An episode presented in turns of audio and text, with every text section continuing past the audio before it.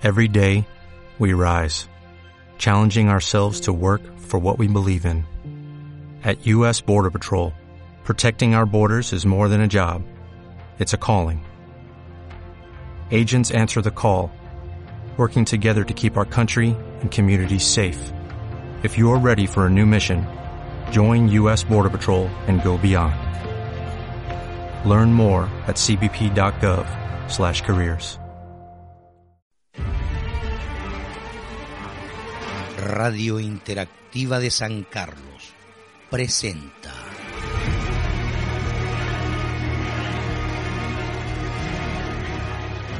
La voz de las sombras.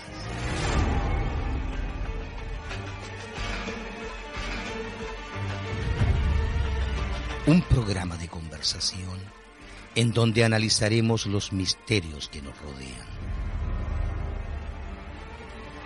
Creado y conducido por Marco Alvial.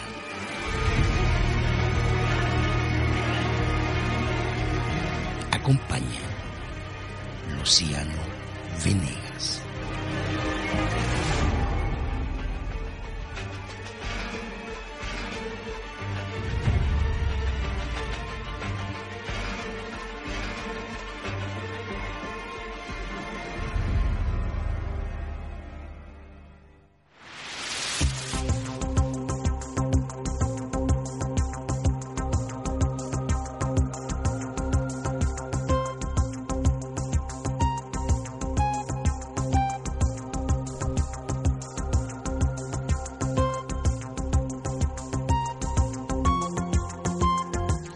Hola, hola amigos, muy buenas noches, bienvenidos a un nuevo episodio de La Voz de las Sombras. Directamente por Radio Interactiva FM 97.1 desde la comuna de San Carlos a toda la provincia de Ñuble.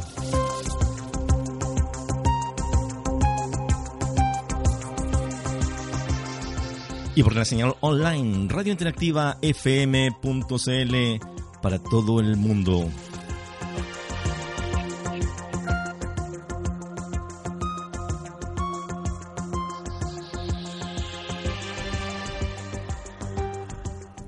Como siempre con mi fiel amigo y, mi nuevo interlocutor, ¿cierto? De estos días, estas noches de, de miércoles eh, de misterio acá en esta ciudad. Luciano Venegas, ¿cómo está Luciano? Muy buenas noches. Muy buenas noches, Marco. ¿Cómo estás? ¿Qué tal? Gusto saludarte. Igualmente, Luciano, acá esperando, ¿cierto? Esta hora siempre para partir con eh, un nuevo tema de misterio que nos acompaña. ¿eh? Por supuesto, es justo y necesario una vez a la semana tratar todos estos temas que son tan, tan atractivos y que han concitado tanto interés en la, los auditores de, de Interactiva. Por supuesto, hay mucha gente que está opinando por las redes sociales, gente que nos ha llamado, ¿cierto?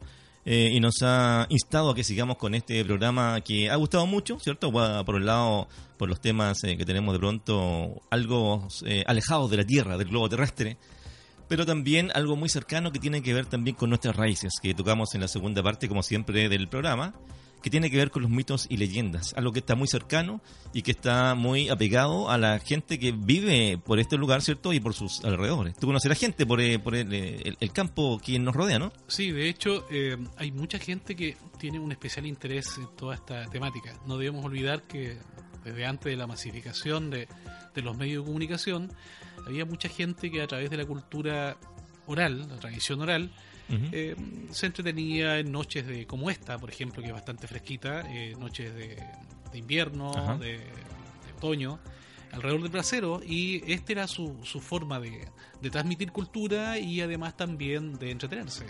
Y eso es lo que hemos querido crear con este, con el, el, el bloque que vamos eh, a llevar eh, en esta segunda media hora que tiene que ver con esta con esta fogata, Luciano, con esta con este contexto, con este ambiente de esta hoguera, ¿cierto? Volvemos un poco a lo, a lo, a lo ancestral, ¿cierto? Volvemos al, al, origen de la, de la misma raza humana. Es cuando eh, seguramente eh, las tribus se, se, se, ¿cierto? se reunían en torno a, a la fogata, esta fogata y quedaba este calor de hogar, ¿cierto? Debe haber sido en la cueva, ¿cierto? Pero, pero había un calor de personas que estaban eh, de pronto eh, reunidas y, e intercambiando ideas de a lo mejor de todas las cosas que hacían en el día, ¿no? En esa noche que, se, intercambiaban estas estas eh, conversaciones. Experiencias de todo tipo, estimado amigo. bueno, en el campo, vamos muy cerca de acá, de este radio urbano, en el campo. Eh, el crepitar de la leña, ¿no es cierto?, en el fogón, la lluvia sobre el techo de zinc, el pan humeante en el horno. La tortilla. por supuesto, el tarrito con hojitas de eucalipto, ¿no es cierto?, aromatizando el ambiente. Y, por supuesto las historias, las historias que eh, para algunos actualmente les parecen hasta incluso irrisorias, caricaturescas, pero en ese tiempo para mucha gente daba por sentado todos estos fenómenos, estos fenómenos paranormales que tenían que ver con lo que nosotros denominamos, estimado amigo, mitología. Mitología, exactamente. Que a veces no es tan mitológica. Tiene a veces fases muy, muy científicas de pronto, ¿no? Bueno, de hecho, eh, hay antropólogos, evolucionistas y antropólogos en general que, que manifiestan de que probablemente el inicio de todas estas leyendas tienen están fuertemente arraigadas en la experiencia. Eh, quizás algunos aditamentos producto de, de, la proyección de, de, estas historias a través de las generaciones, pero probablemente comenzaron con un factor que, que podría haber sido verídico, estimado. Así que vamos a conversar también de, de, ese tema. Muy bien, como siempre, la voz de la sombra saludando a quienes están apoyando en la semana, es cierto, por eh, intermedio de las redes sociales. Y vamos a saludar a nuestros amigos eh, Víctor Manuel Pino Rojas, Ángel Vázquez, Andrés Pastor, José Marchán, Elsa Jacqueline Acuña, José María Gail desde España. Mira, este amigo, eh, José María Gail, tiene un programa que se llama El Cuarto del Misterio. Algo así como la voz de las sombras, con la diferencia que él lo hace completamente solo, ¿cierto? Eh, y toma todos los eh, tópicos que nosotros también tomamos y vamos intercambiando ideas. De hecho, en algún episodio de La Voz de las Sombras, eh, unas psicofonías que nosotros captamos en, un lugar, en una casa, fueron interpretadas por José María y nos hizo un, punto de vista bastante interesante de lo que él escuchaba y su análisis de estas psicofonías. También saludamos a mm, Maribel Tapia Hernández, Jacinto Vargas, eh, desde México. Mira, tenemos gente de España y tenemos México. Saltamos. México. Gadín, un gran auditor ahí de La Voz de las Sombras eh, en estos eh, casi 100 programas.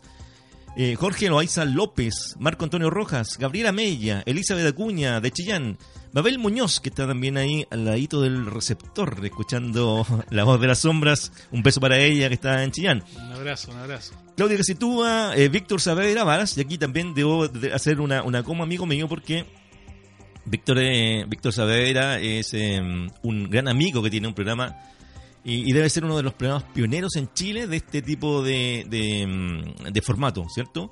Este programa se llamó eh, Ciudad Maldita parte en Radio Unidad, que en Santiago. Eh, con, eh, con, eh, con Víctor, ¿cierto? y luego él hace otros programas, por ejemplo el año pasado hizo Paradigmas, que era también algo similar a, Ciudad Maldita, y con varios proyectos que él va teniendo, le enviamos de acá un, un abrazo, un fuerte abrazo a nuestro amigo Víctor Saavedra. Patricia Beatriz Schuller, una amiga también ahí de, los tiempos de Copesa en, el dinero La Tercera, donde yo trabajé alguna vez. Cecilia Rojas, Tony Gómez, también desde España, desde Murcia, España. Juan Valdés, un amigo reikista que nos apoya en muchos temas. Eh, Juan Valdés, eh, cuando tenemos que hablar eh, de pronto de energía, ¿cierto? De, temas más científicos, sí, ¿no? Sí, temas más científicos, pero también tienen que ver mucho con, eh, cosas etéreas, eh, con sanidades y, ese tipo de cosas que tienen con el, con el Reiki y las energías. Y por supuesto, Palalo Gutiérrez, un amigo que está siempre en sintonía y por supuesto debe estar ahora. También le enviamos un saludo desde acá, de estas eh, heladas por estos días, tierras sureñas de San Carlos.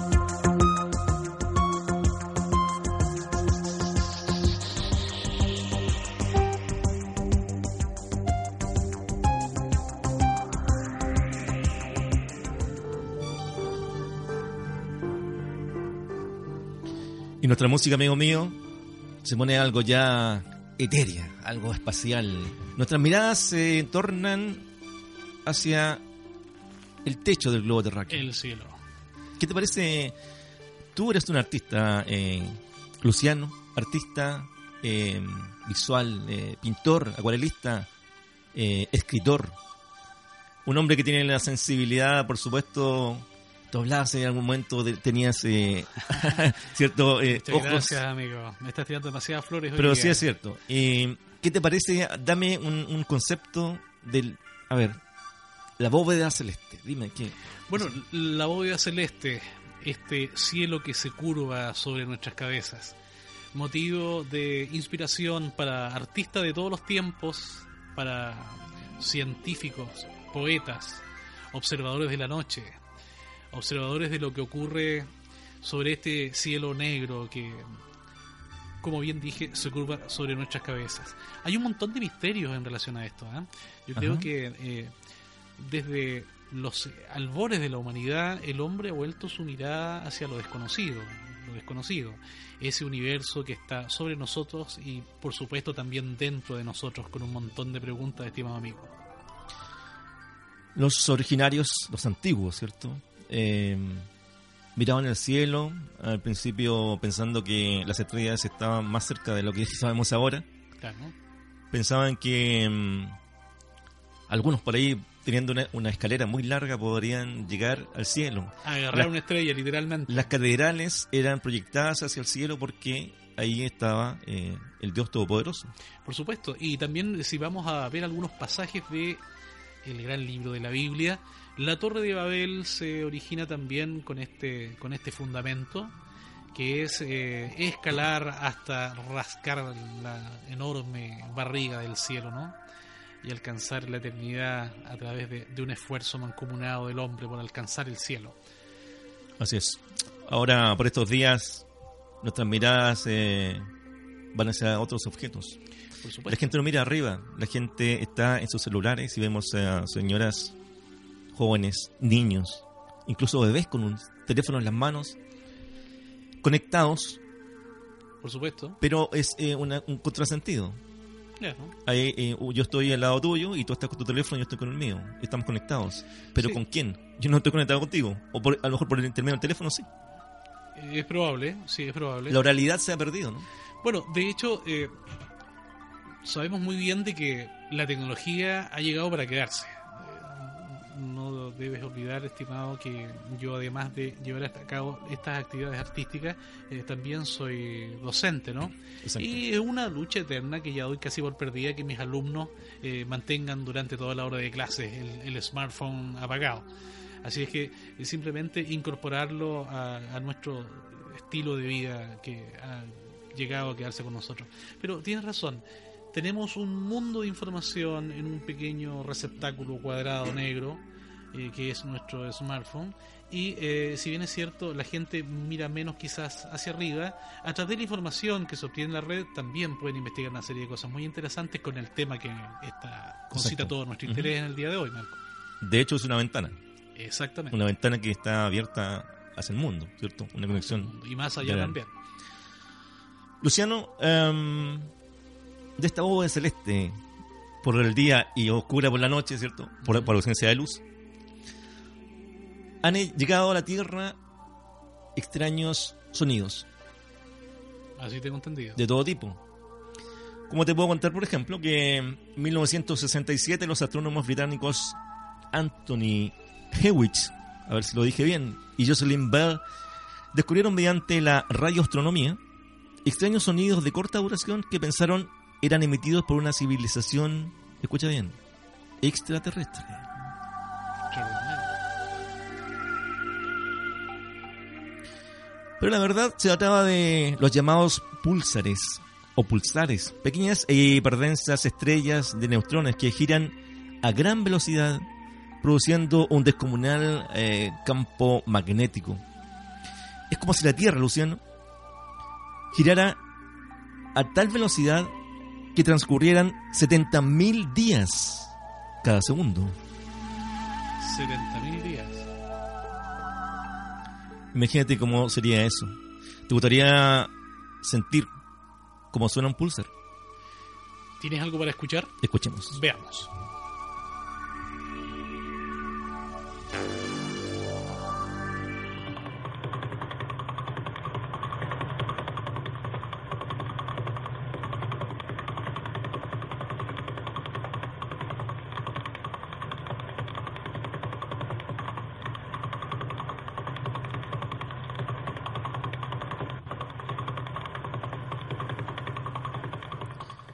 llama o te, o te produce estos sonidos? Bueno, en primer lugar, eh, pienso en la fecha, 1967. Ajá. Estamos hablando de 48 años atrás. Tiene que haber sido enorme la sorpresa para estos científicos encontrarse con esta serie de sonidos que Exacto. son, eh, son bastante rítmicos, ¿no? Y cuesta mucho imaginarse el tremendo grado de impresión que deben haber tenido ellos, porque no se parece a ningún sonido generado por nuestra naturaleza. Da la impresión que hay una inteligencia artificial es detrás como, de es como la máquina también. Por supuesto, es como, es como una máquina. Hay ruidos acompasados, eh, tiene que haber alguna especie de ritmo o código en este asunto. Pero eh, me imagino que cualquiera que escucha esto, inmediatamente se piensa en una máquina, en un elemento mecánico en Exacto. constante movimiento y no podría imaginarse que se trata justamente de un sonido emitido por una estrella. Y absolutamente terrestre. Exactamente. Suena como mi auto. Sí, sí, de hecho. Está suelto todo. Claro, claro. De, de hecho, suena como una especie de motor. Da la impresión que hay algo que gira, que gira muy rápido, pero eh, yo estoy tratando de, de, de lucubrar una idea que se podría generar en el año 1967, cuando todavía los, computadores aparecían en las novelillas de, de- de ciencia ficción. Claro, claro. ¿Cierto? Entonces, esta alta tecnología todavía ni siquiera era, eh, bueno, era impensada en ese tiempo. Y, y esto tiene que haber provocado un- una tremenda impresión. Es el sonido de un pulsar, Un pulsar. amigo. Mira, em, obviamente el espacio no tiene la atmósfera que nosotros conocemos y estamos acostumbrados y por ella vivimos, ¿cierto? Sí. Donde existe el oxígeno. Partículas que llevan eh, los sonidos. El sonido se produce por una por un movimiento, movimiento de la garganta que va em, haciendo un efecto dominó en las partículas del aire y esos son, eh, esas partículas son recibidas, eh, ese movimiento, por el oído humano, donde eh, activa cierto la membrana del oído. Y por esa razón nosotros podemos eh, oír.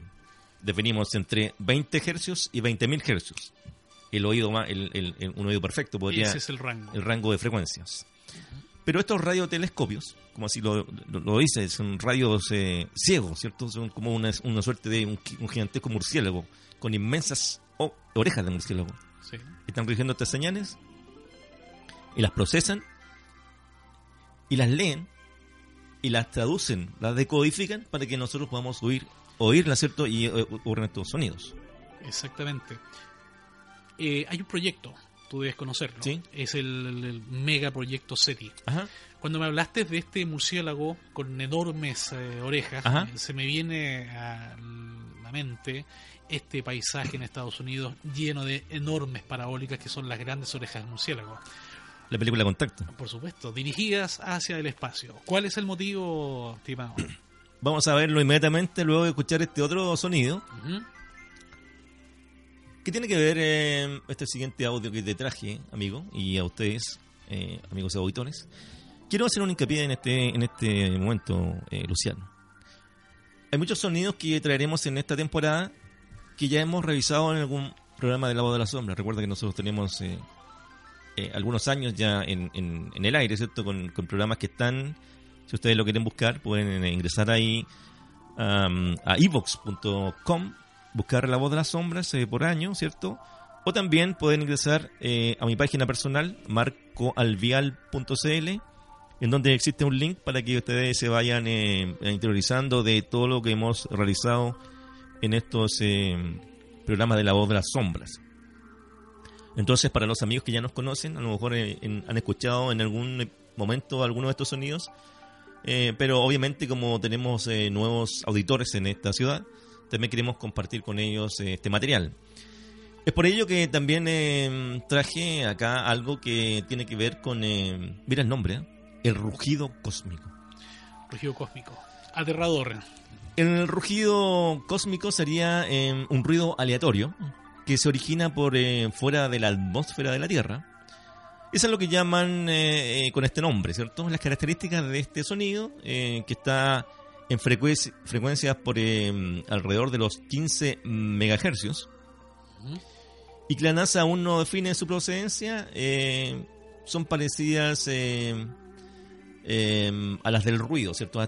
Me refiero a que, a que estas eh, 15 MHz sería más o menos lo que lo que definiría eh, la tonalidad de este, de este ruido, eh, frecuencias graves, frecuencias bajas. Muy bajas. Recordemos que, mm, que una, una- un parlante de, de baja frecuencia está en estos rangos, entonces 15, 30, 40 eh, megahercios. Mira, escucha cómo suena este, este ruido cósmico.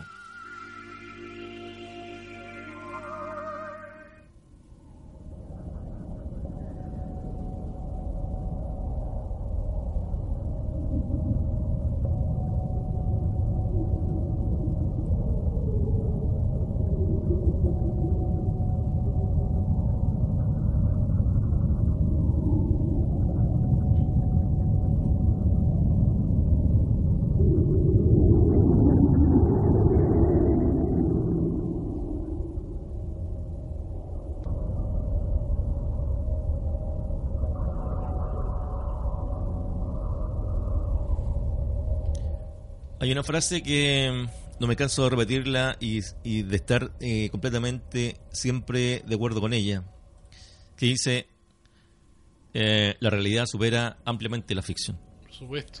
¿Te acuerdas de la película mm, Alien, el octavo pasajero? Me encanta, una de mis favoritas. De hecho, tengo varias copias de esa película. ¿Ah, sí? Sí, sí, me gusta mucho este, este tema, sobre todo lo que tiene que ver un poco con, con el sonido de, que, que, haga- que acabamos de escuchar, Sí, de, este, sí, este ru- rugido espacial. Eh, cuando comienza la película, comienza con sonidos muy similares a esto. Exacto, a eso me refiero. Y claro, y, y nos habla sobre todo este gran sonido, este sonido que atraviesa millones y millones y millones de kilómetros, en una, una sensación enorme de soledad, de sentirnos menos que una que una, que una mota de polvo en el espacio. ¿Sabes tú de que estuve pensando en este asunto del rugido en- en- cuando estuvimos escuchándolo ahora? Sí. Que de hecho me parece que estamos escuchando en este momento. Sí, sí. Eh, lo, lo que pienso yo es que eh, me da una sensación de un enorme espacio líquido eh, y una criatura de enormes proporciones. y una bóveda gigante, sí, en un espacio amplio. inmenso, inmenso. Eh, da la impresión de un desplazamiento también. Hay movimiento y, y hay unos pulmones gigantes Hay, emitiendo hay un sonido. animales entre medio. Por supuesto, ¿no? Sí, bueno, se echa a, a volar la imaginación. Sí. Pero sobre todo me embarga una sensación enorme como de una soledad eh, eh, interminable en este sonido de colores eh, tan oscuros, tan azules, tan, tan azul negro, ¿no? Mira, em, este sonido, eh, si no es cierto, habla de sonidos aleatorios, ¿cierto? De, de que están todos juntos, ¿cierto? Cuando, cuando se habla, por ejemplo, del ruido blanco, son las todas las frecuencias a un mismo nivel y se produce este... ¿Cierto? Es como, ese, como esto, ¿cierto? Esta, este rugido cósmico. Pero aquí yo escucho, aquí yo escucho más que, que, que frecuencia aleatoria, escucho incluso una música de fondo. mira. Mira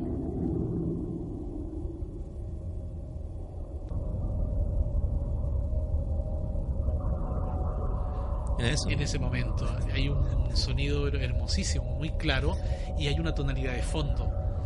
Incluso podríamos hacer un paralelo, esto puede parecer una aberración. Pinta, pinta este, este sonido, mira. Luciano. Píntalo, por favor. Dibújalo a la, a la- a la imagen de- del auditor. Mira, yo Píntalo, me imagino, píntalo. me imagino una- un, un cuadro con la parte superior en verdes, en verdes muy oscuros, en medio unos tonos, eh, unos tonos esmeralda y abajo, por supuesto, un color azul muy profundo que llega hasta negro. Pero dentro de ello también hay pequeñas burbujas que son más claras y están en constante movimiento. Pero a su vez hay una enorme criatura que pasa por delante de mi cuadro, estimado amigo. Hay criaturas, ¿cierto? Ahí pequeñas. Sí, por supuesto. Pululan, pululan En, en el líquido, en el líquido esto salen y vuelven. por supuesto, sí. Mira, hay un montón de cosas que se nos vienen de la mente, estimado Marco. Ahora eh, hacemos, eh, invitamos a, lo- a los eh, a los eh, radioescuchas también que hagan este mismo ejercicio, que cierren los ojos y en estos 10 segundos que les vamos a regalar, pinten este cuadro de, de Luciano.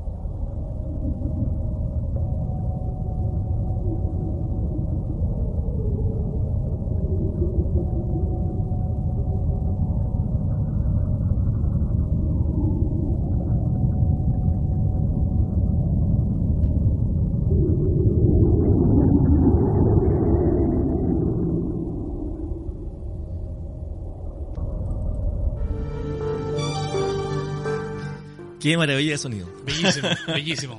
Es para dormir, ¿no? Aterrador, pero bellísimo también. At- Aterradoramente hermoso. Claro que sí. Muy bien, eh, Luciano, tú me comentabas del proyecto SETI. Sí. Bueno, eh, el proyecto SETI, en la década de los 70 en Estados Unidos, comienza este gran proyecto que tiene como objetivo principal. Estamos y- hablando del contexto de la Guerra Fría, ¿no? Sí, te, te, te hago un paréntesis que SETI es, eh, es una sigla en inglés que es Search for Extraterrestrial, voy a ser el más gringo de todos, Intelligence. Algo así como búsqueda de inteligencia Inteligencia. extraterrestre. Extraterrestre, sí, ¿Ya? por supuesto. Sí, y bueno, y ese es el objetivo, esencialmente. En eh, emitir, realizar emisiones de radio en línea recta que pudieran en algún momento ser captadas por algún tipo de inteligencia en el espacio, en el espacio sideral, y que esta forma de inteligencia tuviera también la tecnología y la capacidad para devolver estos mensajes. Exacto. Exacto. Extraordinario, muy ambicioso. Exacto. Hay una hay un viajero ahí, una una una una, una sonda espacial. Creo que es la Vo- Voyager, fue Sí, es el Voyager. Voyager que manda eh, unas eh, un disco, Ujú. un CD. No sé si los alienígenas tendrán eh, reproductores de CD Es probable que tengan modelos un poquito más eh, eh, avanzados. avanzados que nosotros. donde iba información, eh, figuras, la historia en, en, en, en iconos, ¿cierto? De, la, de, la, de la Tierra. Es, es muy Del hombre. Es hermoso, no sé si tú lo has visto. No lo he- no, sí lo he visto en alguna en- una forma circular Sí. aparece un, par de figuras humanas, Sí, claro, por hombre y supuesto. una mujer, sí. Y aparecen también algunos elementos geométricos. Exacto, sí, sí. Sí. Entonces eh, eh, es muy atractivo. Se supone que deberían ser los vestigios, probablemente en el futuro, de una cultura, de una civilización que posiblemente ya esté desaparecida, Exacto. que vamos a ser nosotros mismos. Por, su- por supuesto. Y es muy probable también de que el desarrollo de la tecnología en el futuro permita que nosotros podamos volver hacia atrás en el tiempo y encontrar esta reminiscencia de nosotros pero en el pasado. Eh, yo tengo una, una teoría bastante particular, eh, que es un poco lógica, ¿cierto? A si ver, quieren. cuéntame. Eh, nosotros podríamos, eh, o sea, la, la máquina del tiempo perfectamente puede existir. ¿Ya? Ya. ¿A qué me refiero? No, no tanto como, como viajar, eh, que nosotros podemos trasladarnos y materializarnos en, en un, en un pasado. Pero si llegásemos en algún momento em, ver la forma de viajar eh, más rápido que la velocidad de la luz, lo que algunos científicos sostienen que es imposible, pero soñemos, podemos hacerlo. Podríamos viajar en línea recta en el espacio Y detener el tiempo. y pillar las, la luz que ha salido de la Tierra y poder revisar todas las imágenes hacia atrás, hasta Jesucristo, hacia atrás. Claro que sí. También he escuchado eh, esa teoría.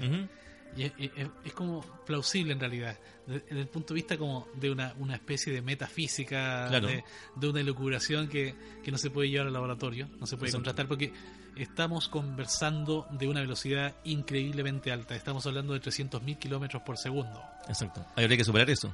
Exactamente, 8 minutos se demora la luz del sol en llegar a nuestro planeta. Y está al lado. Claro, este es lado.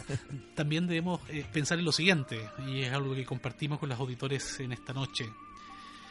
Nuestro sistema solar es un sistema solar pequeño, eh, de una, con una estrella central, que es eh, una estrella mediana, Ajá. no es una gran estrella tampoco, No. que es el Sol. Pequeñísimo. Y nuestro sistema solar es una motita de polvo en nuestra galaxia, Exacto. donde hay miles y miles y cientos de miles de otros sistemas solares Exacto. y nuestra galaxia es otra que está Dentro- inmersa en otro conjunto enorme De galaxias. de maravillosas galaxias que se ven muy lindas en la recreación, en la Y representación. van, y van, a- van- vamos viajando. Vamos girando Vamos girando, exacto. a muchísima velocidad, una velocidad impensada. Por lo tanto, estimados auditores, ¿podríamos creer realmente y a conciencia de que somos la única inteligencia en el espacio?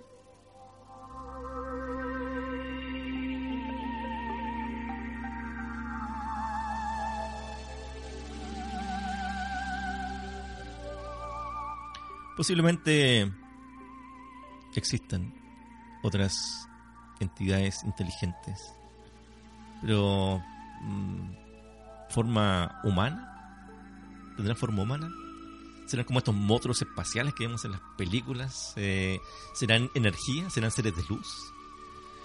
Difícil pensarlo. Eh, el cine ha marcado una serie de modelos que son paradigmas y que esos paradigmas, esas ideas preconcebidas, están obviamente basadas en nuestra forma humana, que es este tronco, que es nuestro cuerpo, y eh, los brazos y piernas y por supuesto una cabeza sobre todo este conjunto.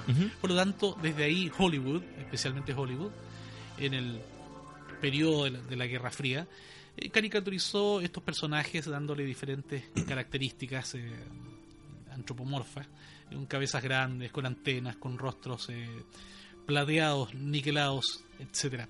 Pero si nosotros rompemos este paradigma de la forma humana, ¿con qué nos quedamos? Nos quedamos con una forma insospechada, con una forma parecida más a un paramesio, una meba o simplemente una entidad de luz. Echemos a volar nuestra imaginación solamente. Es la única forma de poder eh, entender em, qué podría ser, con qué nos podríamos encontrar. Pero, amigo mío, el proyecto SETI, si bien es cierto, en 30 años o más, eh, no ha tenido eh, muchos resultados, más bien ninguno. 30 años. sí, casi ninguno. Han habido algunos hitos en donde algunas frecuencias em, pueden, podrían haber sido emitidas por seres extraterrestres.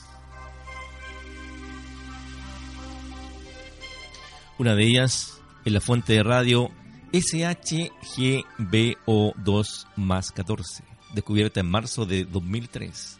Esta señal fue observada eh, tres veces en una frecuencia de unos 1420 MHz cuadrados, que es una de las sintonías que se espera sean usadas por las inteligencias extraterrestres. El origen de esta señal fue ubicado entre las constelaciones de Pisces y Aries, en una dirección en la que no hay estrellas observables en 200 años luz, y se especula podrían venir de un planeta rotando unas 40 veces más rápido que la Tierra.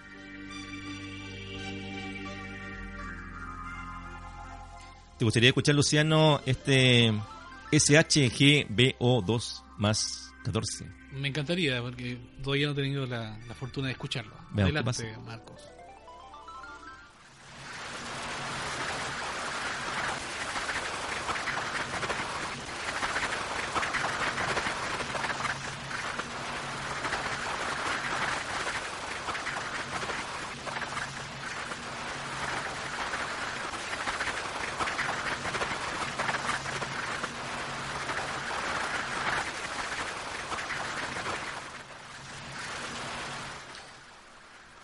Sensación, Lucero? ¿Qué te produce este sonido? Bueno, la verdad es que, a diferencia de los sonidos que escuchamos anteriormente, solamente creo que el oído de un especialista podría identificar algún tipo de, de, información. De codificación. Sí, Y, y, ni siquiera de codificación, sino de información que podría ser relevante para el proyecto. A, mis, oídos me parece un sonido de estática, un sonido silibante, eh, como vibrátil, pero me imagino que en SETI produjo un revuelo inmenso. Exacto. Pensemos, 30 años, Marco, sin tener eh, ningún tipo de información, día tras día, hora tras hora, revisando, revisando los bancos de información, sin tener resultados hasta este momento.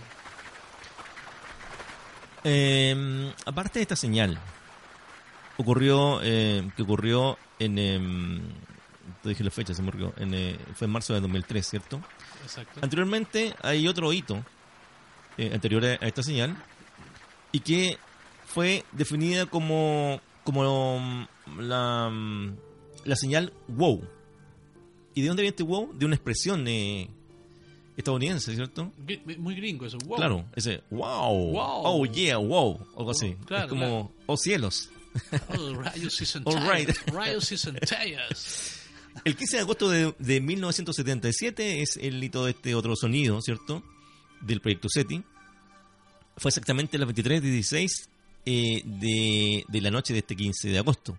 El radiotelescopio Big Ear, algo así como oreja gigante, hablamos de las orejas de murciélago, ¿cierto?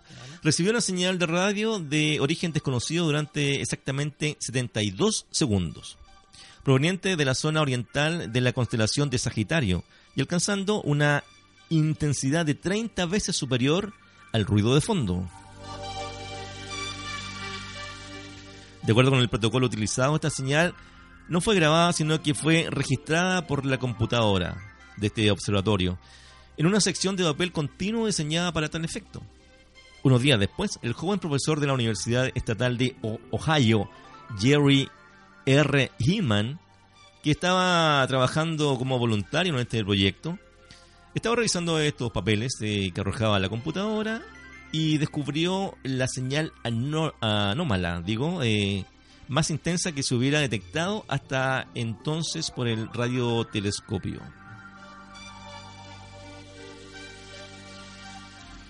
La señal fue conocida como wow, debido a que la anotación de Jerry Eman hizo, que hizo en el papel, ¿cierto? Eh, denotando una sorpresa y emoción. La secuencia de dicha señal fue denominada como E 6EQUJ5. Una señal eh, por el momento y en ese momento, ¿cierto? Totalmente relevante para todos los eh, datos que aparecían en estos papeles continuos, en estas eh, computadores eh, gigantes, unos tremendos Gigantes roperos. de- procesadores que estaban eh, tenían mucho menos poder que una computadora actual que Exacto. cae en un escritorio y que en ese tiempo eran verdaderas habitaciones. Ajá. Sí, eh, ¿te acuerdas? ¿Tú has visto esas películas de ciencia ficción que son muy atractivas? ¿De los la 60? década del- de, los 70 Me, y los encan- 70. me encantan esas películas, me encantan. Son, son muy ñoñas, pero son maravillosas. Y ahí aparecen eh, algunas máquinas eh, creadas para Hollywood de artillería, Sí. donde aparecen unos discos grandes Sí. con unas cintas Sí. magnéticas y giran todas a la vez. Como, lo- como los reels de audio. ¿ah? Por Eso lo vemos. ¿cierto? Están girando. Claro con la cinta.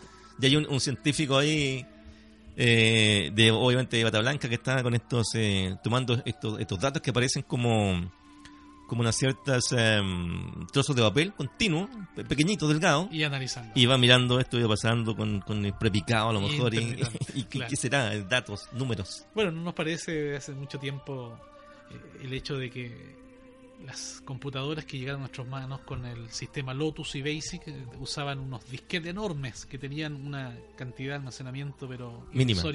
mínima, Exacto. a diferencia de los equipos que contamos hoy en día.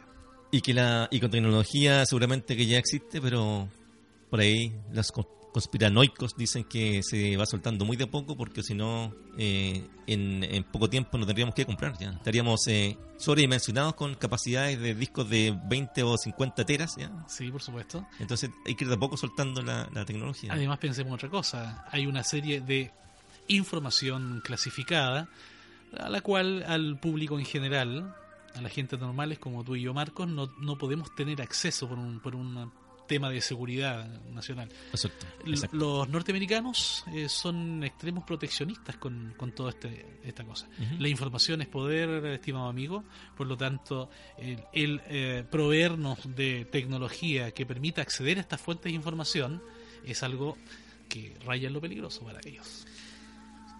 Escuchemos eh, este wow, ¿te parece? Adelante. Vamos con ello.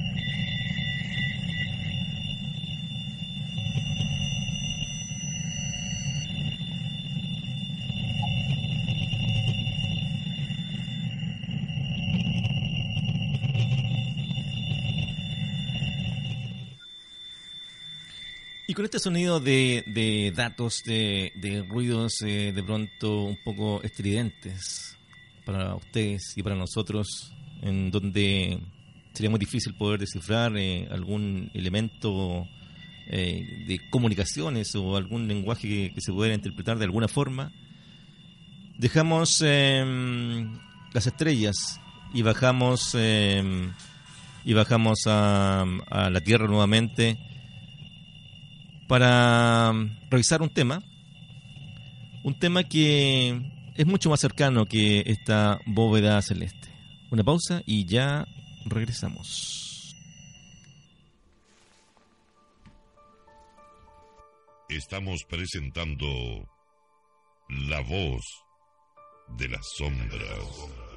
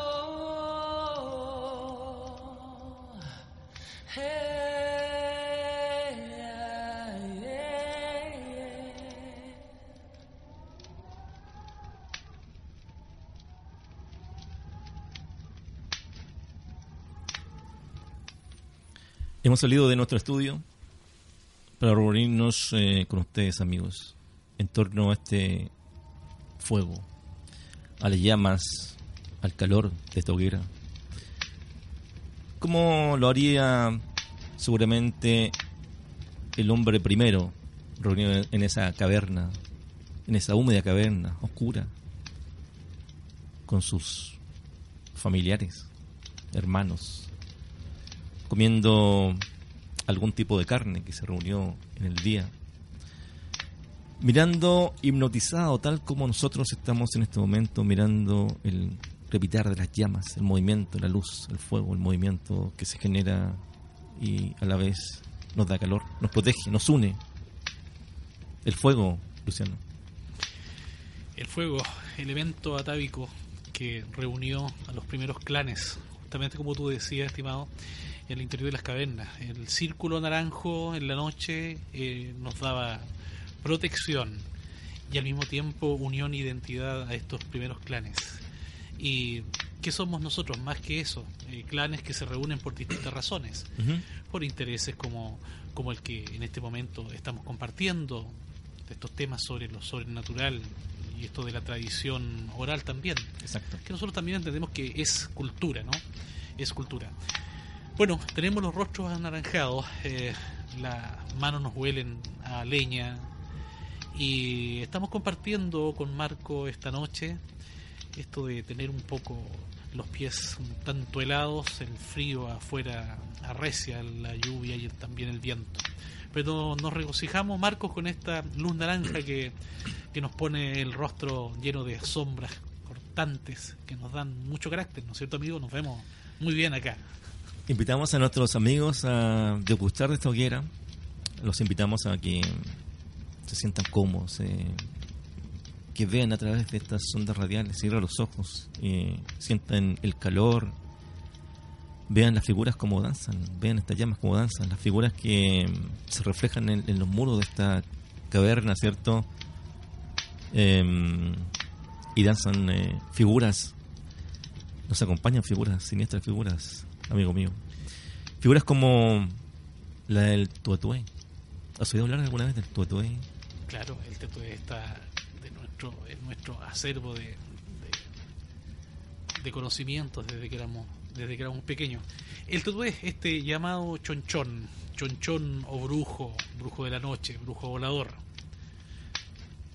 ¿Tú también has, tenido algún tipo de información en relación a esto? Te puedo contar que el tutué eh, eh, es, atribuible, ¿cierto?, a que el alma de algún brujo o alguna bruja sale de su cuerpo para volar eh, por la oscuridad de la noche a fin de juntarse con sus congéneres, ¿cierto? Con, sus otros similares, otros pares, sus brujos. La cofradía. En algún solitario rincón eh, con el propósito de no ser vistos por el resto de los humanos. No es una leyenda y la verdad que realmente existen. Asegurándose que son de muy mal augurio y que nadie debe gastarles ninguna broma, se afirma que Muchas noches, las más frías y torrenciales como esta, solían eh, reunirse en, em, en el alcornoque de la plaza de Machalín, donde cada uno comentaba sus hechizos y la forma que debían curarse o sacarlos del cuerpo de los enfermos.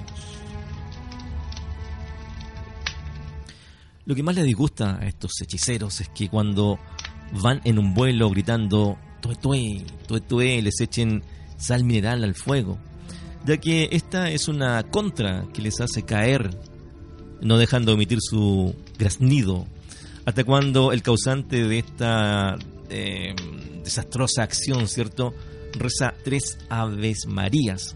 Solo entonces puede levantar el vuelo para continuar su camino. Todos recuerdan que estas personas eh, transformadas en aves nocturnas del malagüero dejan sus cuerpos acostados en sus dormitorios y en la cabeza la que remonta el vuelo. Lo más importante de estas historias es que algunos aseguran haber visto sus cuerpos decapitados, pero jamás han podido ver un vuelo de estos espíritus en forma de aves. Las personas que practican estas eh, super hechicerías viven en forma humilde, pero crían gastos eh, o hacen más bien gastos en animales como gatos y perros eh, de color negro que les sirven de contras para los males a que siempre están expuestos. Claro, ¿por qué? Por ser brujos.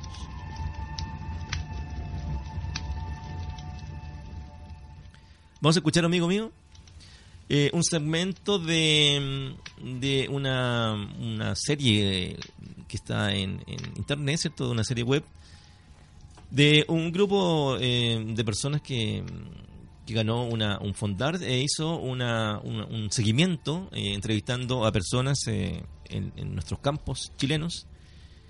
Esto se llama serie em, Miedo a la chilena, se llama, ¿cierto? Y tiene algunos episodios que vamos a ir de pronto adornando a nuestros comentarios. Qué interesante. ¿Cierto? Escucha cómo suena este, em, este capítulo de, de Mío a la Chilena, ¿cierto? Que habla exactamente de nuestro pájaro amigo que hemos traído a este estudio. El tuetue. El tuetue. El tuetue dicen que son los brujos que hay, que los que los los brujos se cortan la cabeza y salen a volar en la noche. A mí me han gritado mucho tuetue pero no, nunca los he visto, nadie los ha visto. A ellos pagan caer todas las noches, gritan por ahí. Bueno, muchos dicen que son personas que vuelan. Esa de con la chonchona. Y dicen que a los brujos hay que volverles el cuerpo, lo dejan boca abajo, si lo ponen boca arriba, después no pueden llegar ahí a, pegarse la cabeza, que según la gente decía. Pero yo lo sentía, lo sentía que existían y decían tue, tue, tue, tue y avanzaban. No se quedaban parados ahí, tue, tue, tue, tue, seguían. Ya lo sabía igual, lo sabía igual, todo el tiempo igual. Y cuando pasan hay que decirle, pasa pájaro veloz que Jesucristo pasó primero que vos. Y ahí pasa el, el No le hace daño a nadie. Sí, e, eso sí que pasan por aquí, de mal tiempo, de la noche. Hay que dejarlos calladitos, porque que es malo contestarle. Oh, eso lo tengo. Yo los tuve que correr de aquí. Sí, pero aquí pasaban por así. Pasaban todo el tiempo. Entonces a mí me dijeron, una persona me ha dicho que a lo mejor mi papá fue. Era hacer una cruz de Salomón. Entonces yo hice una cruz de Salomón y la puse ahí en la puerta. Al ladito adentro. Y sabe que no pasaron nunca más. Usted les pone una cabeza de vacuno arriba de la casa, no pasan más porque tienen que contra o caballo. Siempre que el caballo tenga nombre, cuando grita un chonchón le dice usted el nombre del caballo, porque tiene una yegua muy buena, se llama Paulina. Y cuando gritan chonchones, ya Paulina muerde. Así que no, no pasan. Como dice martes hoy, martes mañana y todas las semanas. No, hay que decir así porque no, no le escuchan los brujos, escuchan pues. Se están conversando aquí, pueden escuchar por allá por la villa web. Una persona que decían que era de esos mismos, a mí me dijo, mire señora Alicia, cuando usted sienta gritar a esos pajaritos, nunca le dé la espalda, me vuelvas inmediatamente, porque de frente no le pueden hacer nada. De la espalda sí, nunca le dé la espalda.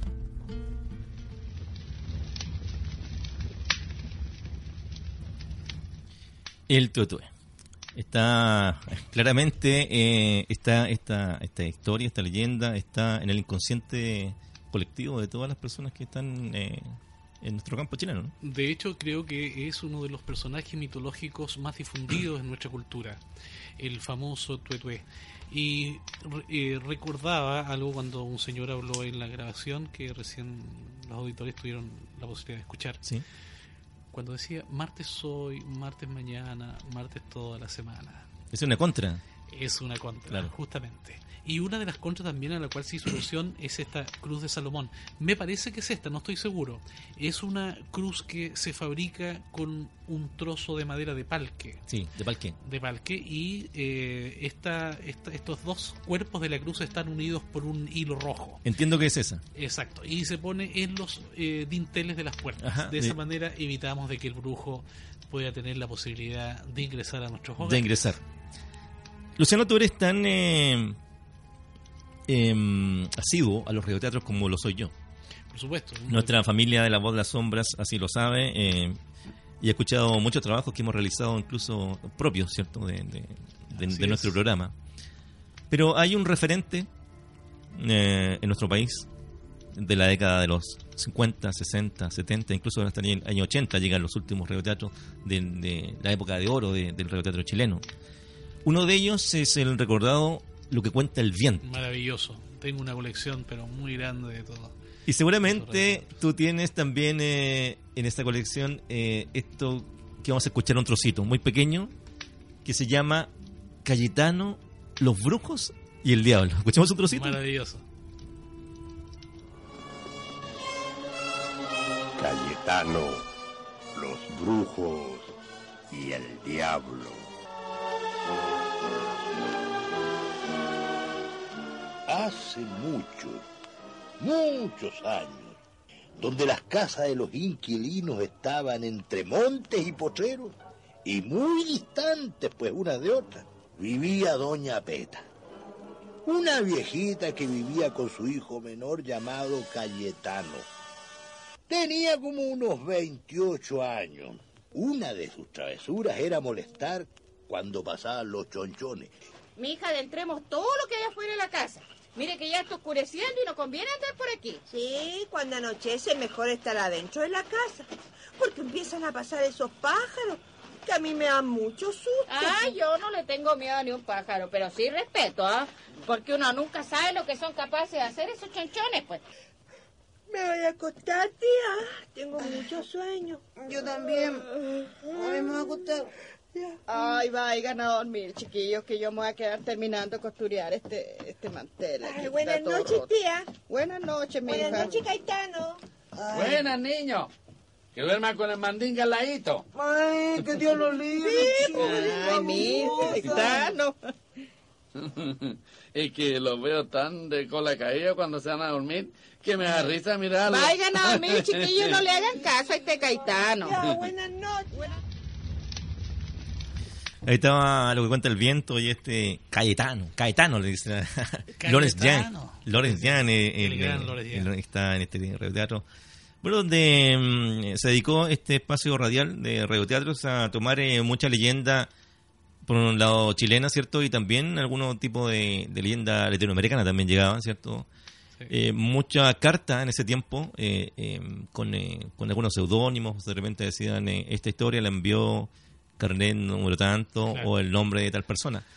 Historias que, que de pronto están en la leyenda, pero muchos hechos también verídicos que fueron eh, llevados al radioteatro por, eh, por eh, eh, la señora eh, Christy Brands.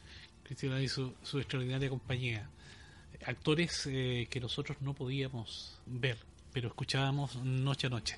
Estamos hablando del tiempo de los escasísimos televisores, en donde la radio eh, tenía una fuerte presencia en todas las familias chilenas. Así es. Estamos hablando de los radioteatros de misterio y terror, como el que mencionó Marco, y también las comedias que eran más livianitas también.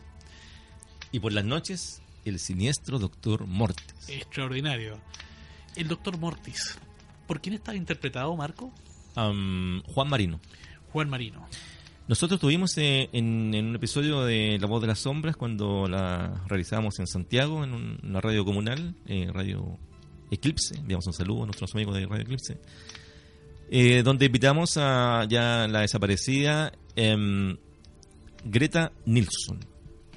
Esta señora tenía cerca de, o pasados 70 años, y ella siempre realizó las voces eh, eh, de niños, de, de, de- de niñitos, jovencitos. Siempre fue una voz muy aguda, muy dulce la que tenía fina, esta señora. muy Hasta- clara, muy- Hasta su- sus últimos días eh, la voz era tal y cual eh, la recordamos.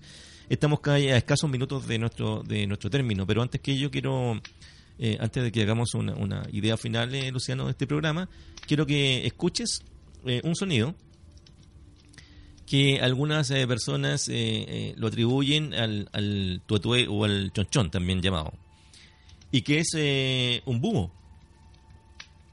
Un búho. Y dicen, y dicen eh, estas, estas personas, ¿cierto? Estos detractores de la leyenda dicen que, que están todos equivocados y lo que ellos escucharon alguna vez y, y estaba y por qué no se veía, porque el búho siempre está en la noche escondido. Eh, y suena más o menos así. Mira, escucha cómo suena este, este búho. El supuesto chonchón.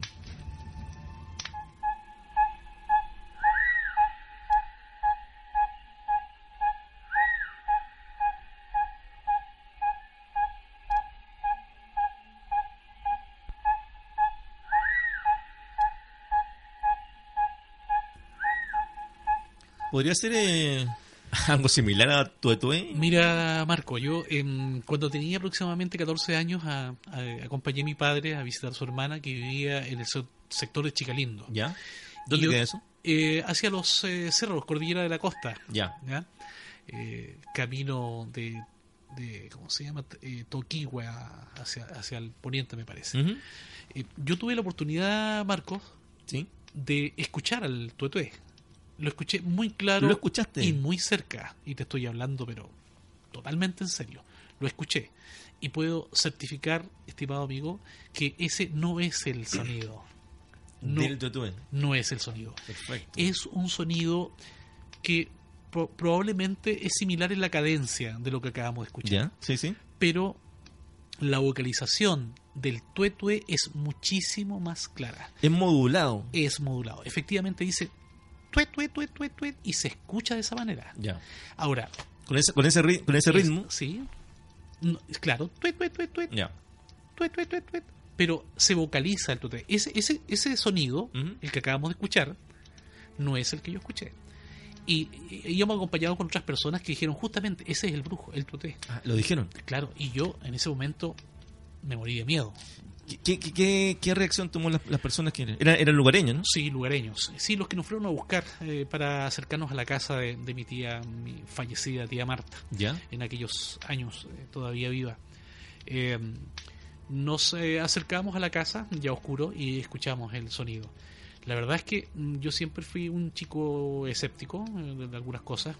En ese tiempo era un muchacho que estaba pensando en otras cosas, menos en, en mitología de ese tipo. Por. Pero se detonaron en mi, en mi mente, se detonaron los eh, cientos de años de historia En ese momento. Por supuesto, y la verdad es que sentí temor, porque sentí la presencia de algo sobrenatural muy cerca de mí. Y vuelvo a certificarte, estimado amigo, el sonido que acabamos de escuchar de estos especialistas que tratan de echar por tierra este mito del tutué no es verídico. El tutué suena distinto. Y yo creo que hay varios eh, auditores en este momento que probablemente han escuchado este sonido de los campos eh, chilenos y pueden corroborar eh, mi tesis en este momento.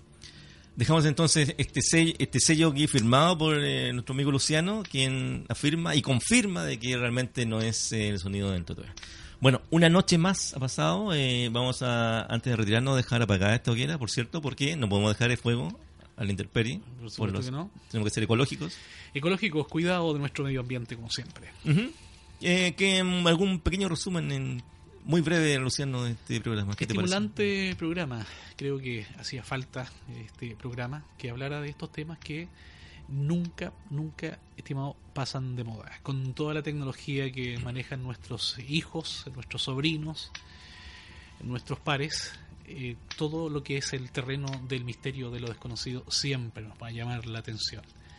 Comenzamos con el sonido de los planetas, que para mí, te certifico también, eran totalmente desconocidos. Ujú. Y con estas otras historias más cercanas a nosotros, nuestra idiosincrasia como chilenos y como, en este caso, habitantes de la, de la provincia de Ñuble.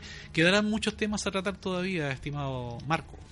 Muchos temas que tienen que ver con el contexto eh, de nuestra génesis, ¿cierto? Que es lo paranormal. Hay muchas historias. eh, amigos, los invitamos a que nos visiten en nuestra página web. Repito, eh, mi página personal, marcoalvial.cl, y ahí hay un link gigante donde usted se puede ir directamente a la página de La Voz de las Sombras y puede ahí escribirnos, se puede ver eh, algunos capítulos, recopil- recopilar capítulos que ya hemos eh, hecho eh, y nos puede em, compartir sus historias, eh, algo que a usted le ha ocurrido, algo que usted piensa que fue algo paranormal, perfecto, venga, llámenos, eh, escríbanos y nosotros gustosamente trataremos de analizar eh, estos misterios que nos rodean, como dice nuestro eslogan del principio del programa.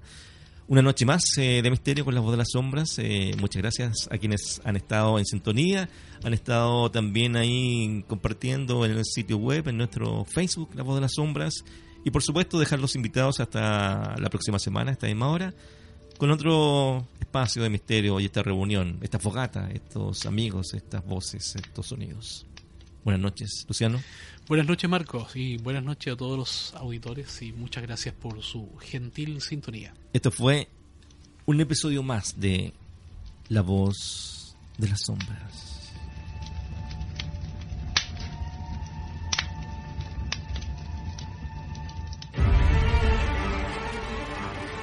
Radio Interactiva de San Carlos presentó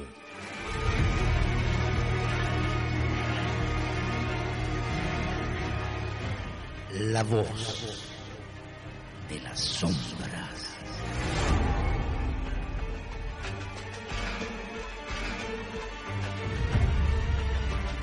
Creado y conducido por Marco Alvial.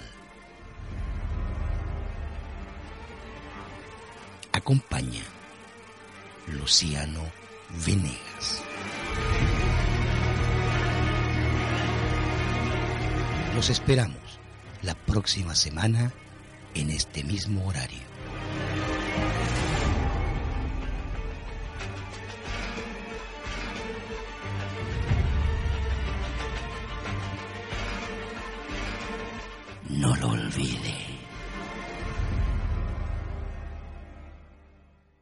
¿No se merece tu familia lo mejor? Entonces, ¿por qué no los mejores huevos? Ahora, Egglands Best están disponibles en deliciosas opciones. Huevos clásicos, de gallina libre de jaula y orgánicos de Egglands, que ofrecen un sabor más delicioso y fresco de granja que le encantará a tu familia. En comparación con los huevos ordinarios, Egglands Best contiene la mejor nutrición como 6 veces más vitamina D, 10 veces más vitamina E y el doble de omega 3 y B12. Solo Egglands Best. Mejor sabor, mejor nutrición, mejores huevos. Visita egglandsbest.com para más información.